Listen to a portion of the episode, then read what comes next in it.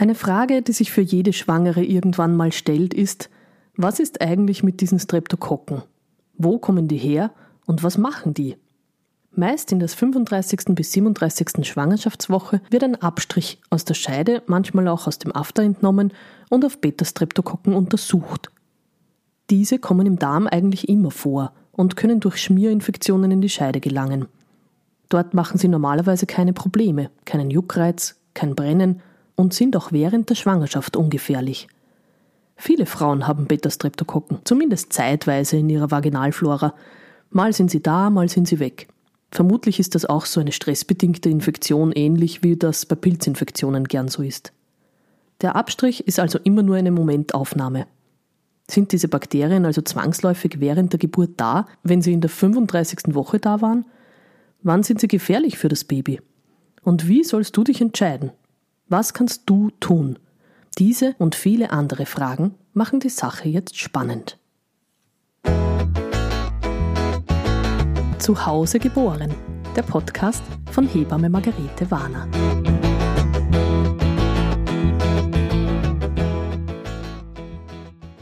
Streptokokken der Gruppe B oder anders genannt beta-hämolysierende Streptokokken sind Bakterien, die eben manchmal in der Vaginalflora zu finden sind und manchmal nicht. Statistiken zeigen, dass 30 Prozent der Schwangeren diese Bakterien im letzten Trimenon haben. Das bedeutet aber nicht, dass so viele sie auch zur Geburt in der Scheide haben. Denn so ein Abstrich ist immer nur eine Momentaufnahme. Leider kann man direkt bei der Geburt keinen Abstrich mehr machen, weil das Ergebnis ein paar Tage dauern würde und man es erst nach der Geburt hätte. Die verfügbaren Schnelltests sind leider zu ungenau. Das wäre mal was, die zu verbessern. Aber ich bin sowieso überzeugt davon, dass die Natur auch in diesem Fall schlau ist und sich was überlegt hat. Fast alle Frauen berichten ja, dass die Vaginalschleimhaut sich kurz vor der Geburt nochmal verändert.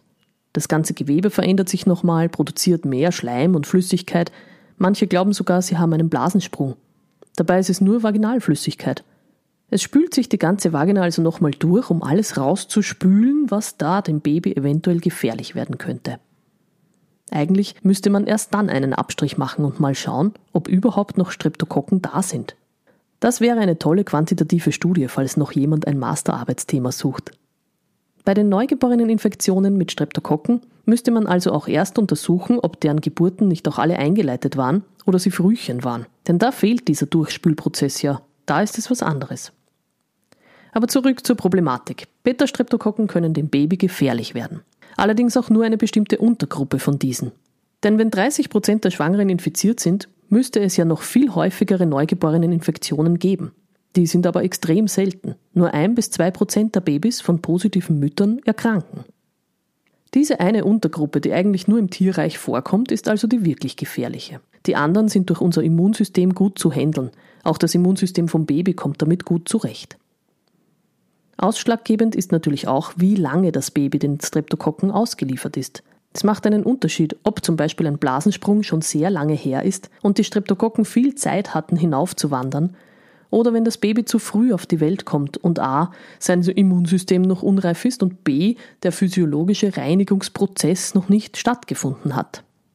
Deshalb hat man in der Geburtshilfe beschlossen, den Frauen Antibiotika kurz vor der Geburt anzuhängen, um die Bakterien zu killen und zu verhindern, dass das Baby mit den Keimen in der Scheide in Kontakt kommt. Untersuchungen haben dann gezeigt, dass tatsächlich weniger Neugeborene diese Streptokokken nach der Geburt auf ihren Schleimhäuten hatten. Allerdings waren die Fälle der wirklichen Neugeborenen-Skepsis, also der Erkrankungsfälle, nicht wirklich gesunken. Die genaue Ursache, wie es zu so schweren Erkrankungen bei Babys kommt, ist immer noch umstritten. Es gibt auch Untersuchungen, die zeigen, dass eine neugeborenen Streptokokkensepsis auf einen Enzymdefekt des Kindes zurückzuführen sei, wo das Immunsystem des Kindes falsch anschlägt und sich gegen das eigene, vorwiegend Lungengewebe, richtet. Das kommt aber eben selten vor und das kann man vor der Geburt nicht untersuchen. Die aktuellen recht alten Leitlinien, die AWMF wird noch überarbeitet zu diesem Thema, empfehlen folgendes Vorgehen trotzdem nach wie vor. Erstens soll ein Abstrich zwischen 35. und 37. Woche gemacht werden. Zweitens soll bei positivem Befund ein Antibiotikum gegeben werden unter der Geburt. Und drittens soll das Baby nach der Geburt besonders gut überwacht werden. Und nun die andere Seite der Medaille. Mittlerweile weiß man durch neuere Studien, dass das Baby durch viele Keime erstmal besiedelt werden muss, um ein funktionierendes Immunsystem aufbauen zu können. Einerseits bekommt es Immunzellen über die Plazenta durch das mütterliche Immunsystem während der Schwangerschaft. Das ist der sogenannte Nestschutz. Zweitens braucht es die guten Keime aus der Vaginalflora, um die Haut und Schleimhäute und den eigenen Darm mit diesen zu besiedeln, dass es selbst eine gute, gesunde Flora aufbauen kann. Daher kommt auch die Idee des Vaginal Seedings bei Kaiserschnitten, wo man vor dem Kaiserschnitt einen Tupfer in die Scheide der Frau legt und mit diesem Tupfer nach dem Kaiserschnitt das Gesicht, den Mund und überhaupt das ganze Baby abtupft.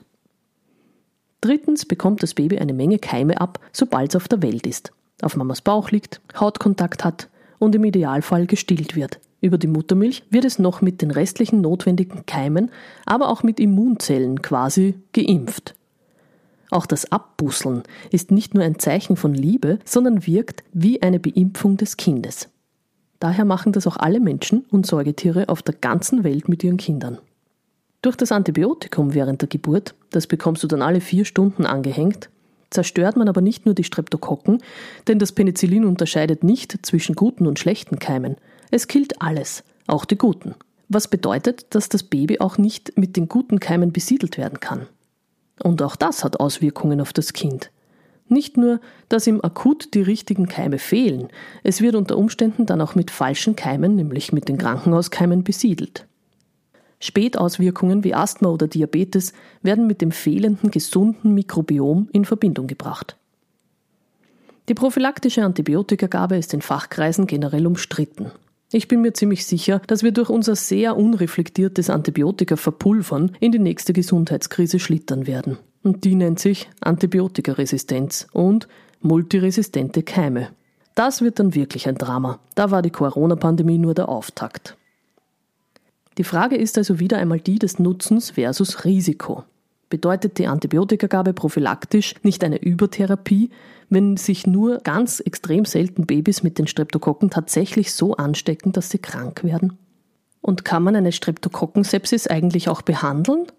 Hier unterscheidet man zwei verschiedene Krankheitsbilder. Es gibt den sogenannten Early Onset und den Late Onset. Der Early Onset ist der häufigere und sehr eindrucksvoll. Das Baby kommt rosig und vital zur Welt, schreit gut, atmet super, alles bestens. Und dann geht es dem Baby immer schlechter. Das erste Anzeichen ist die Atmung. Es wird blasser, atmet komisch, stöhnt, zieht seitlich ein, die Nasenflügel bewegen sich beim Atmen mit. Das sind alles Zeichen, dass sich das Baby schwer tut und du wirst selbst schnell merken, dass es ihm nicht gut geht. Die ersten drei Stunden nach der Geburt bin ich sowieso da, untersuche dein Baby ganz genau und da fällt so eine Verschlechterung schnell auf. Mit so einem immer schlechter werdenden Baby wartet man nicht lange ab, sondern fährt flott ins nächste Spital mit Neonatologie. Dort wird das Antibiotikum erhalten, was natürlich einen Aufenthalt für dich und dein Baby bedeutet, aber dann notwendig ist. Der Late Onset äußert sich ein wenig anders. Da wird das Baby erst nach ein paar Tagen oder sogar Wochen krank. Und das erste Anzeichen ist Fieber. Natürlich auch in Kombination mit einer erschwerten Atmung, aber ein, ein paar Tage altes oder zwei Wochen altes Baby mit Fieber, das gehört ins Spital. Manchmal gibt es auch andere Bakterien oder Viren, die das Baby da haben kann. Nicht immer sind Streptokokken, aber an die wird natürlich auch gedacht. Die Therapie ist dieselbe, es bekommt ein Antibiotikum und wenn nötig symptombehandelnde Medikamente. In jedem Fall ist ein schnelles Erkennen das Wichtigste. Und wenn du dein Baby bei dir hast, Stichwort Rooming In, oder du zu Hause bist und somit sowieso nicht getrennt bist von deinem Kind, kannst du es gut beobachten. Und du als Mama reagierst sicher am schnellsten, denn dir fällt es als erstes auf, wenn das Baby im engen Hautkontakt mit dir ist. Wirklich gefährlich wird es für dein Baby nur, wenn niemand reagiert oder die Anzeichen nicht ernst nimmt. Wie kannst du dich also entscheiden und was kannst du tun? Du kannst den Abstrich machen lassen und alles laut Leitlinien geben lassen. Du könntest auch auf den Abstrich verzichten. Viele niedergelassene GynäkologInnen bieten ihn aus den besprochenen Gründen eh gar nicht mehr an. Frauen, die keine Abstrichbefunde haben, bekommen meistens keine Antibiotikagabe. Das spricht dafür, dass die Problematik keine so riesige sein kann. Auch, dass der Abstrich keine Kassenleistung ist und die Frauen den selbst zahlen müssen. Und in anderen Ländern nehmen sie diese Abstriche gar nicht oder nur bei Auffälligkeiten ab, wie immer wiederkehrende Blasenentzündungen. Unsere Vorangehensweise ist also schon auch ein Phänomen unseres Risikodenkens in der Geburtshilfe. Was könntest du noch tun? Du könntest die Antibiotikagabe im Krankenhaus ablehnen, was aber meistens mit einer Diskussion mit den Geburtshelfern verbunden ist. Manche Krankenhäuser lassen dich auch nicht ambulant heimgehen, wenn es keinen Befund gibt oder du die Antibiotikagabe abgelehnt hast. Mach dich am besten vor der Geburt schlau darüber, wie das in dem Krankenhaus gehandhabt wird, wo du angemeldet bist. Du könntest einen zweiten Abstrich ein wenig später machen lassen. In der Zwischenzeit deine Vaginalflora aufbauen, zum Beispiel mit Probiotika oder Majoran Melisset Vaginalzäpfchen, Brunnenkresse, Tinktur, Sitzbad, Silberschaum, da gibt's einiges. So stärkst du die Vaginalflora und kannst die Streptokokken verdrängen. Wahrscheinlich ist dann der Befund negativ und du sparst dir die Diskussion. Du könntest einen Arzt finden, der dir bei der Hausgeburt ein Antibiotikum venös anhängt. Ich mache das selbst nicht und habe ehrlich gesagt mehr Angst davor, dass du zu Hause auf dieses allergisch reagierst, als vor Streptokokkeninfektionen. Ob eine orale Antibiotikagabe auch ausreichen würde, ist umstritten. Die einen Studien sagen ja, die anderen sagen, es ist zu wenig. Was kann man noch tun, um Infektionen zu reduzieren? Vaginale Untersuchungen oder im Krankenhaus eine interne Herztonableitung sind natürlich gescheit zu vermeiden. Das dient alles wie eine Leiter für die Streptokokken. Wenn du nach einem Blasensprung Fieber bekommst und oder die Herztöne von deinem Baby zu schnell werden, wenn das Fruchtwasser noch dazu missfärbig wird, dann ist es Zeit, die Geburt doch ins Krankenhaus zu verlegen. Was kannst du nach der Geburt tun? Du beobachtest dein Baby gut nach der Geburt auf Infektionszeichen und reagierst rechtzeitig. Deine Hebamme kommt dich die ersten Tage auch sehr engmaschig besuchen. Wir Hebammen achten natürlich auch immer auf den Gesundheitszustand vom Kind. Infektionszeichen wären Fieber, also mehr als 37,5 Temperatur, ein zu schneller Herzschlag, also über 170 Schläge pro Minute, eine sehr schnelle und sehr regelmäßige Atmung, ein schlaffer Muskeltonus oder das Baby lässt sich kaum wecken, trinkt nicht gut, er bricht oder spuckt extrem viel und hat kalte, blasse Extremitäten. Da solltest du deine Hebamme kontaktieren oder gleich zu deinem Kinderarzt oder ins Krankenhaus fahren. In den Show Notes verlinke ich dir noch ein paar Quellen zum Nachlesen.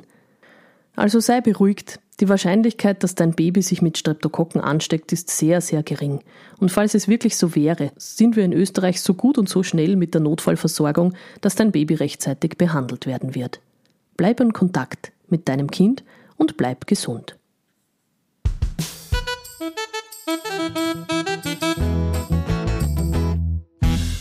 Heute schenkst du mir deine Zeit und Aufmerksamkeit, wenn du meinen Podcast hörst. Danke dafür. Wenn du den Podcast auch unterstützenswert findest, kannst du das jetzt auch mit einer Mitgliedschaft tun und zwar auf steadyhq.com-zu Hause geboren. Und du bekommst dafür sogar meine Bonusfolgen, Hebammengeschichten und Alltagssachen. Und das mit den Sternchen auf den Podcast-Plattformen kennst du eh. Danke dir!